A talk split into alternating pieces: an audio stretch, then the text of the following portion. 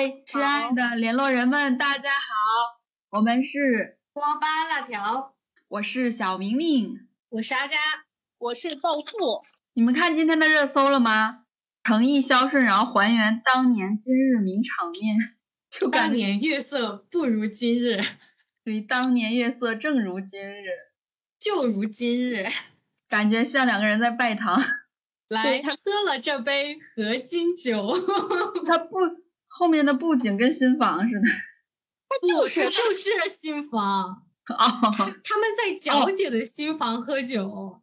是的，皎姐准备跟那个飞升结婚那一段是吧？对，嗯结婚的前一天晚上就被李相夷想一想，捣乱了。他娶了那谁做皇后，然后再娶了李莲花 当贵妃。可以的。天下第一，天下第二，他都要是吗？对，然后这其人之美。天天下就是他的了。哎哎，让我们回归正题，今天我们来聊一聊《莲花楼》吧。央视最近准备热播的一部，央视准备热播啦！对呀，对呀，哇，现在在 CCTV 八已经上了，完了他可能马上也要上 CCTV 一。哇，莲花楼排面呀！它就是算是那种自来水嘛，然后剧的热度慢慢慢慢发酵，就感觉这个剧的营销没搞那么多。他搞了一种很新的营销，就是剧播完了，营销上来了。对，就剧播的时候，你看一天的热搜榜，感觉话题没有几个。对对，是的。它是改编自藤平的小说《吉祥文莲花楼》嘛，什么满堂花醉三千客，一剑霜寒十四州。嗯，谁要不要先说一下这个电视剧大概讲了一个什么故事？那我来吧，嗯，他就是天下第一的李相夷嘛，在东海大战中受了伤，完了他化身为李莲花，因为他要找师兄的遗骸，完了又重新步入江湖的一个故事。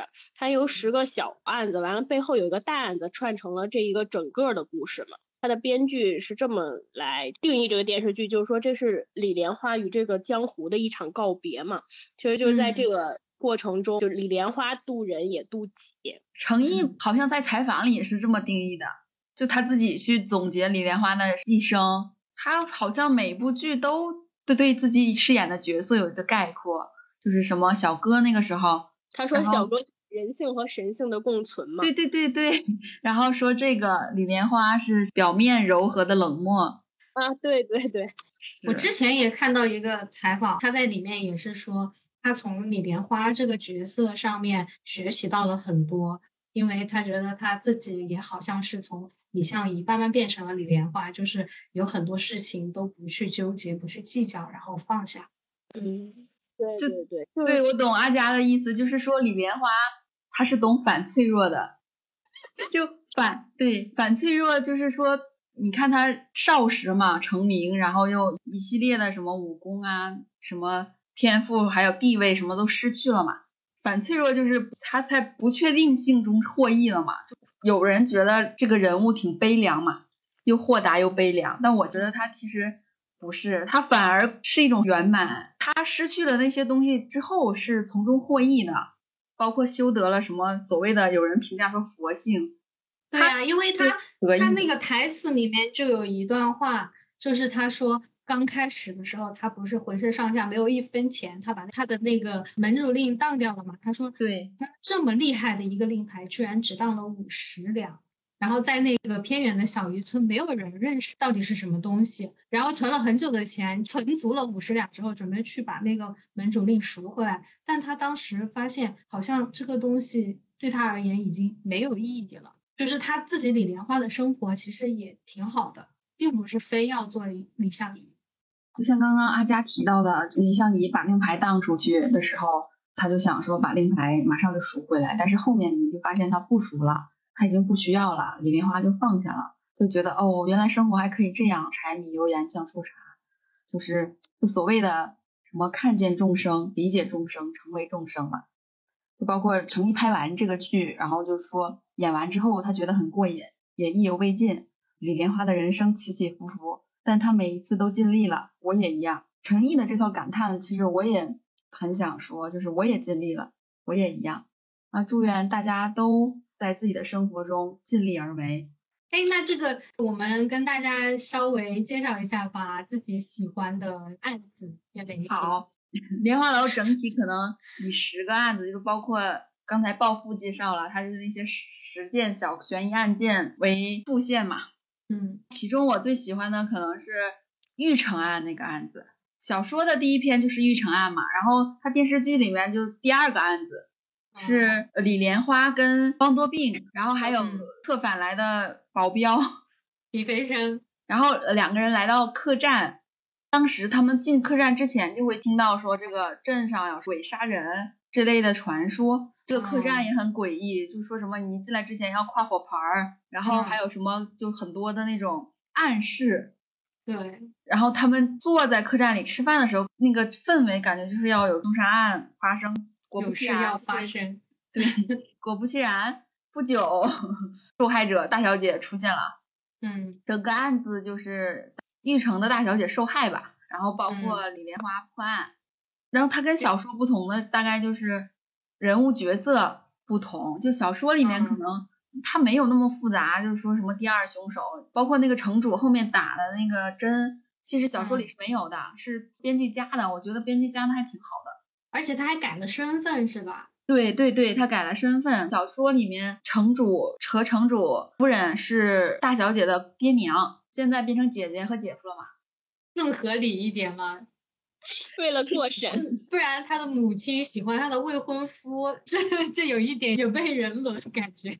嗯，我感觉是纯粹作者丰富了这个线索，他增加了另外一个凶手。因为小说里纯粹是他未婚夫一掌给他震死的啊，就包括可能小说里破案，如果李莲花去验尸，他就能知道这个大小姐是被一掌震死的。再问问易夫人，很快可能就破案了。然后编剧加了一条线索，是里面体内有针嘛？根据针这个线索去调查这个来自什么暗器，什么冰魄神针嘛，还算是增加了他这个案件的复杂程度。对他，而且还增加了人性的复杂程度。小说里可能。城主其实没有什么好赌啊，或者是什么皮影戏这条线的，他只是因为大小姐被一掌震伤了之后，他就逃到去找闺蜜，找闺蜜之后，他只是撞见闺蜜跟自己的爹爹有私情，他爹爹也没做啥，闺蜜也没做啥，他就死在他俩面前了。爹爹和闺蜜就很震惊，以为这个女儿是就是他俩害死的，但其实因为他有心急，小说里面就是他以为是他俩的这个事儿让他太震惊，所以他死了。但其实是因为内伤死的。电视剧就加了一条线索之后，因为改了人物关系嘛，就变成姐姐和姐夫。嗯。然后给这个姐夫的人物写的更贪财，然后想复兴自己家，然后入赘到玉家，加了很多人物动机，导致他杀人比较方便嘛。所以他是想灭口的。原先小说里面他是他爹，他肯定就不会杀自己女儿嘛。嗯，但是那个小说确实是她闺蜜帮助她父亲去隐瞒这个。其实我觉得她只是加深了这个矛盾了，但是我觉得她本本意可能还是没有太大的变化。是，主线还是差不多。电视剧里面我记得特别深刻是莲莲花拿那个暖玉出来，被那个冰魄神针震碎的暖玉，就是他救了你一命嘛，你应该是就是不要再装疯了，你要出来说实话了。然后结果，其实如果出于自己本身的利益考虑，就是他肯定是不说实话比较好嘛。他说实话可能会被抓或者是被杀。他当时就看到那块暖玉，可能想到大小姐对他的好，然后就是选择说实话了嘛。就是我们在悬疑案件里面加入一点点人性的考验，然后让我感觉就是人性这个东西，它有坏的一面，它也有好的一面，就看你怎么控制。就每个人，你要是没控制住。城主那样就杀人了嘛？你要是控制得住，你可能虽然会有不好的念头，但是不会成真嘛。对，因为每个人他都有其黑暗面的，就你有正面，就绝对有反面。对对对对，是这样的。你们嘞？你们对什么案子特别深刻？我印象最深刻的就是那个陈毅上了热搜的嫁衣杀人案，他穿嫁衣的样子。对。这个案子体验感特别好，因为他们真人上身破案嘛，就是给剧情走了一遍，就观感很好。而且这个剧情还是有一点反转。嗯，对对对对对。这个案子可能说是一步一步破的嘛。刚开始怀疑的人是庄主的弟弟嘛，因为庄主的弟弟当时是在李莲花穿嫁衣的时候突然出现，然后在打斗的过程中，李莲花就不慎落水了，等于说她经历了一遍那些新娘们经历的事情嘛。所以刚开始在这里，所有的证据可能就比较指向于这个郭庄主的弟弟郭坤。嗯，当时郭庄主也是把所有的责任都推到他身上嘛，我心里面就在想，是他吗？然后后面又反转了，因为他没有杀人动机，难道都是意外杀人吗？对吧？后面说是他哥哥郭庄主杀的人，这就合理很多了。最后都已经把郭庄主抓起来了，他们都已经驾着那个莲花楼的马车走了。走到半道上，李莲花觉得事情还是不对劲，又折返回了。因为还有另外两具尸体。对，因为这个嫁衣杀人案是死了三个未婚的新娘子嘛。第一个死的是郭庄主的续弦，他是叫许娘子。对。然后第二个死的是他要娶的第二位夫人，又是一个续弦，是王娘子。第三位是他儿子的对未婚妻。然后他其实第一个许娘子是因为他而死，因为许娘子当时救了失魂嘛。我想起这段来了，就是许许娘子要跟失魂私奔。那我作为未婚夫，那我肯定生气啊，就怒而杀了他俩。他其实只是杀了失魂，然后许娘子当时穿着嫁衣嘛，惊惧之下就摔倒了，就和李莲花一样，他就滚到那个莲花池里面了。因为那个嫁衣太重了，就把他整个人往下面压。哦，他那个他没想杀他，他那个是自己死的。对他，他没救他呀。对呀，他本来他本意是想要他们两个死的，对，但他没有自己动手杀。但其实从动机来讲的话，他没有必要杀自己的第二个夫人和自己的儿媳嘛。所以其实他自己的第二个夫人儿媳凶手另有其人。对，就另有其人。这个时候是谁呢？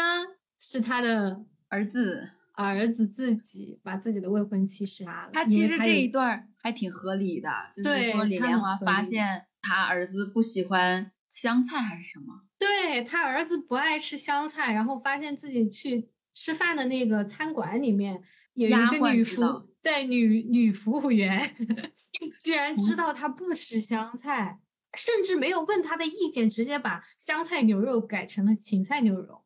谁点的香菜牛肉？是小宝点的，对小宝点了一桌菜。小宝立大功。小宝饿坏了，他们本来三个人点一荤一素，穷逼三人组。然后他就是那个郭货过来了嘛，他就说请他们吃饭，他就点了一堆菜，点了一桌子菜。所以其实小宝这个人物编剧改的还挺好的，就有人说小宝加戏嘛，但其实书里可能小宝只是李莲花的朋友，就没有差一辈儿，也没有那个什么绅士、什么师徒就那种关系。但是剧里的小宝其实挺活泼的，你看他。对呀，他很可爱。这一段故事里面有几段情节，我是磕到了李莲花和李佩生的 CP 的。李莲花她不是穿那个嫁衣滚落到池水里面，她就从水里面爬起来之后嘛，她就在那里整理衣裳。有一个动作就是她把落在胸前的一缕头发撩到后面去了，哇，这个动作特别娇。然后这个时候她就 get 到了是吗？因为它滚落下去的时候撞到了放到下坡上面的石头嘛，所以他脖子上有一块淤青就露出来了。然后狄飞生看见了，马上就丢了一瓶药给他说：“脖子后面的淤青自己擦。”哇！然后还有一段，莲花那个时候和赶过来的大家就在那里讲：“我刚刚豁出小命重演了三个新娘的死法。”然后狄飞生就在旁边笑了笑说：“你演的真像。” 然后李莲花就瞟了一眼，说：“就你话多。”啊，对了，他他们就是整个互动还是很有意思的。对，我觉得真的什么 CP 都能磕呀。欧花，可以可以，一家三口嘛。哎，暴富，你你觉得呢？你觉得哪一哪一个案件让你深刻？那可能如果我的话，可能是女宅吧，就是这个也是上了热搜的一个案子啊。嗯，就是他是讲这个玉楼春，因为香山红叶，完他会邀请很多人来，就是看他们第一天刚进入这个园子，就是就玉楼春本人很神秘，是吧？就是江湖盛传找不到他的踪迹，不知道他的住处。只有他邀请才能进入他的那个宅院。嗯，是的，是的，他还有选香红这种非常就需要有那个入场入场券才能参加。嗯，完了之后，他第一天邀请他们，他们做完课之后，第二天就发现这个玉楼春死了，就由此他们来破这个案子嘛。其实案案件本身不难，看到后面大家可能会发现，它就是女子的互相帮助嘛。对对对对对，来来作为一个复仇。但其实它有几个点，我还是觉得比较受触发。第一个就是说，他们这些女子其实都是拐卖来的，因为本身其实这个藤平是警察，其实我我感觉他是有联系到他作为警察的这个经历的。对对对，就因为其实现实里这种妇女拐卖这种真的是。太常见了，就一楼春就是个人贩子，对对对，完了之后把这些女子骗来供别人玩乐，完但是但是他们在这里面被罚钱也好，会怎么样？他们其实并没有自暴自弃吧？或者我觉得他们可能哪怕有过就这样安于现状的想法，但是他们没有一个点就是没有女性，他们没有像好多现在的那种题材特别狗血，就是非得。在这个里面，女子还互相伤害那种，已经很惨了，还要雌竞是吗？对对对，还有这种。而且他们这么绝望的一个环境，他们一直都没有放弃，一直做了很多努力。对对对。对，就是就是里应外合嘛，他们相当于计划了一场谋杀案。对。像他们把东西就送入竹筏这种，但是这么多年，其实他只有一个慕容妖去找到了那个赤龙这个人，带给他们了希望。他他说了，他们最少的这个人已经来了两年了，但是这些人里面就只有这一个男子带给他们希望，所以我感觉他们最后就是说我们认罪，但是跟慕容公子没有关系，因为他是那那个光，他也不想着说就是我要哭了，就他们整个人就抓住那一点光亮吧，我觉得。嗯，对，还挺感人的。对，因为中间没有人来找过他们，你跳出来，不管说出于说，因为当时的女子没有价值也好，或者是，嗯，乱世女子本就不易嘛。对对，他们之前跳舞就是慕容妖的那个，他其实是一个男性舞者的力量美，而不是说非得一个女的去那儿，就是说。他们那舞真的好高级，我觉得他那个舞跳舞的水平已经上升了。舞者，然后是在跳艺术的那种舞，对他这个展示也是展示一种男性舞者力量的美。但是包括那个那个人就罚他跳一夜舞的那个女孩，她跳的其实也挺好看的，就是那个镜头在对跟月亮在月下跳舞，对对，也挺好看。碧黄，他是叫碧黄？对，碧黄，碧黄。嗯，他死的好惨呀，就是马上就要成功了。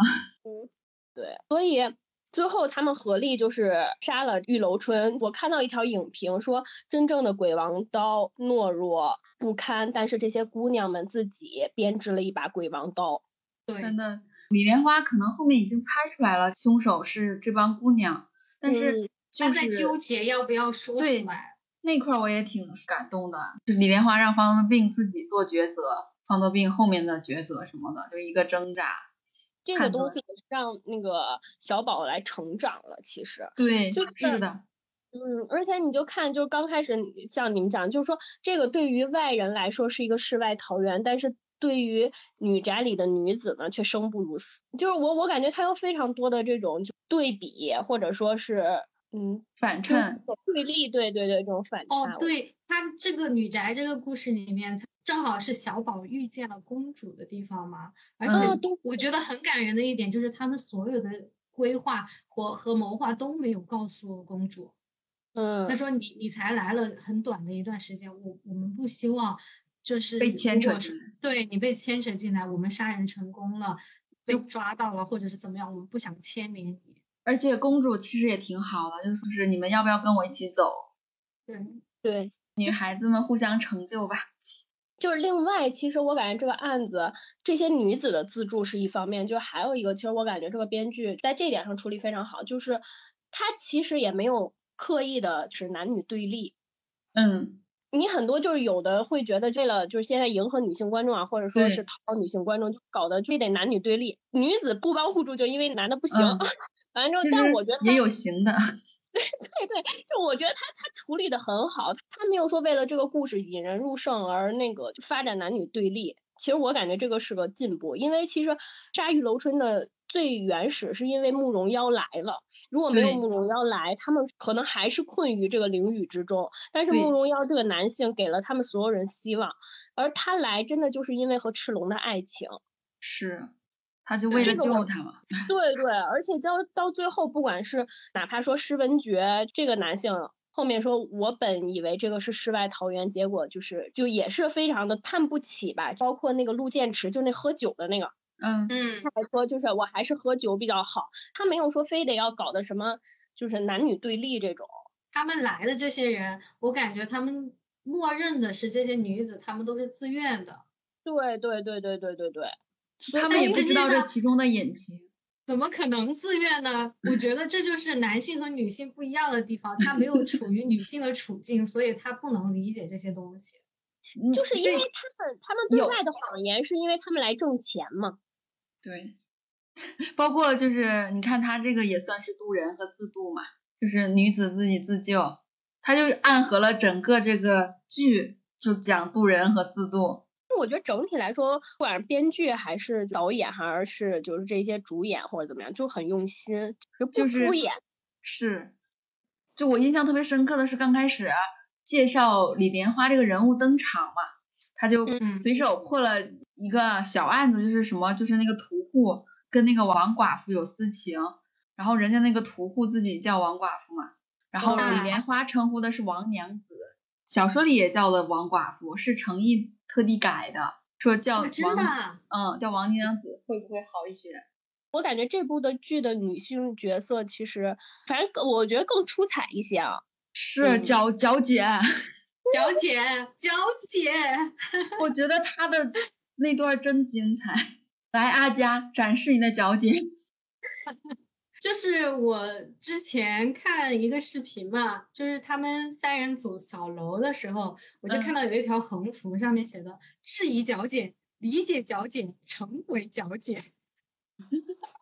因为矫姐其实她本身能力是很强的，她不仅长得美貌，而且她还很聪明。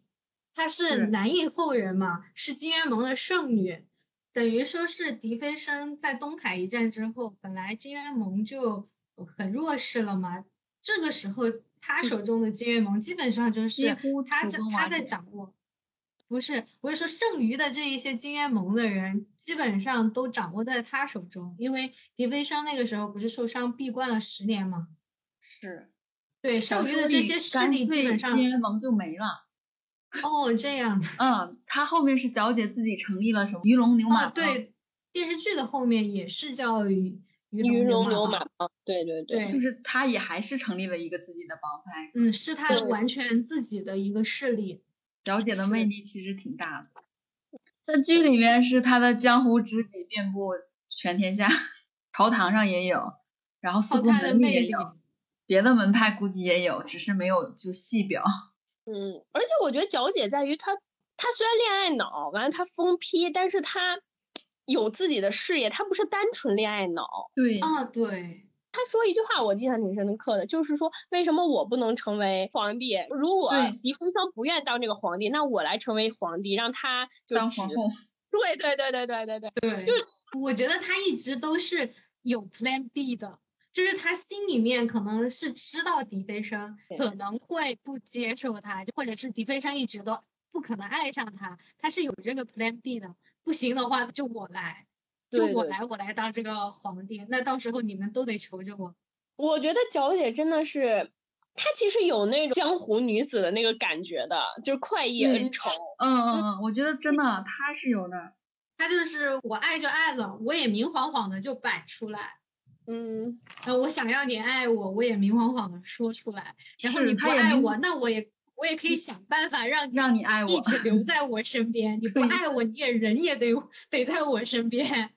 就什么把狄飞生绑起来，然后每天问一遍你爱不爱我，不爱就插一刀刀。对的，你爱不爱我，咔一刀，咔一刀。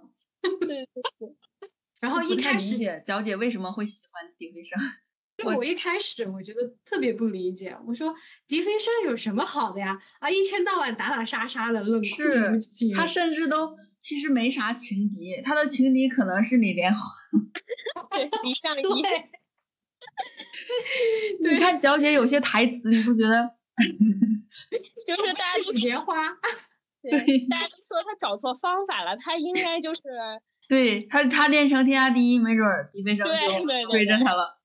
是的，是的，我说了，我之前不理解皎姐嘛，我说迪飞升有什么好喜欢的，然后后面直到哎嗯狄盟主被他搞趴下，呃被他挑断了手筋脚筋之后，我嗯才 get 到了。